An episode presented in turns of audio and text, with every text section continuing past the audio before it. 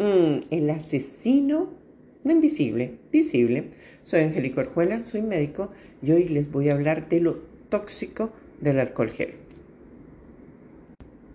Se usa en el mall, se usa en el restaurante, se usa en todas partes, pero ¿puedes saber los riesgos que va a generar este líquido en tu cuerpo? Hmm. Por todo y por todo vamos a tener problemas. Empezamos. El alcohol, como tal, va a romper la barrera de defensa del cuerpo, es decir, el manto ácido, hidrolipídico y las bacterias buenas que protegen tu piel. Asociado a eso, la mayoría de estos líquidos tienen triclosan y estas sustancias como el triclosan sí o sí deterioran la piel, la rompen, la erosionan. Esa es la palabra precisa. Pero no solamente eh, eso va a generar el alcohol gel. También tiene la capacidad de deshidratar nuestra piel. Por eso va a aparecer sequedad, grietas, también puede aparecer un eczema irritativo entre los, entre los dedos. Ustedes van a abrir sus manos y pueden encontrar ese color rojo entre dedo y dedo. También puede aparecer un eczema alérgico de contacto por estas, por estas sustancias químicas o una dermatitis de contacto. Y se va a alterar no solamente la flora de la piel, se va a alterar la flora de todo tu sistema.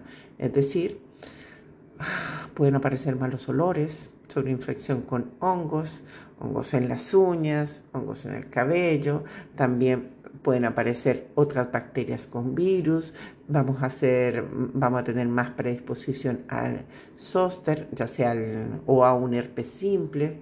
¡Wow! No es para nada saludable el uso de alcohol gel.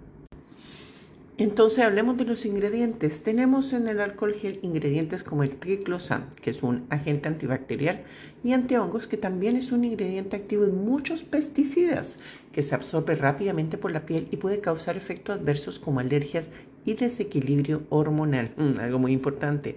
Afecta directamente el sistema inmunológico y esto causa que se debilite la defensa de todo el cuerpo ante las bacterias. También hay otro ingrediente que puede aparecer en el gel antibacterial y es el cloruro de benzalconio componente que tiene función disolver la cubierta externa de las bacterias, pero también puede causar reacciones alérgicas, así que para nada, para nada, para nada va a ser saludable. Por otro lado, está el olor dulce del gel, el cual es causado por la presencia de fitalatos. Esto es un compuesto que se filtra fácilmente en alimento y en el cuerpo y puede causar problemas en el sistema inmunológico también. Las personas con una piel muy sensible pueden sufrir de todos estos efectos adversos, adicional a picazón, resequedad y como les decía, mal olor. Entonces, ¿son saludables estos productos? Para nada. Y da tristeza como fomentan el uso paranoico. Tengan en cuenta que después, detrás de fomentar el uso paranoico de estos productos, va una industria detrás que los está vendiendo. Antes de esta pandemia no se vendían tanto como ahora. Ahora, wow, generan grandes márgenes de ganancia asociado a todas esas toallitas para limpiar superficies y todos estos productos que han aparecido dentro de esta histeria colectiva que ha generado la hiper limpieza que en verdad daña el sistema inmunológico. Recordemos, negocios son negocios, no hay nada personal.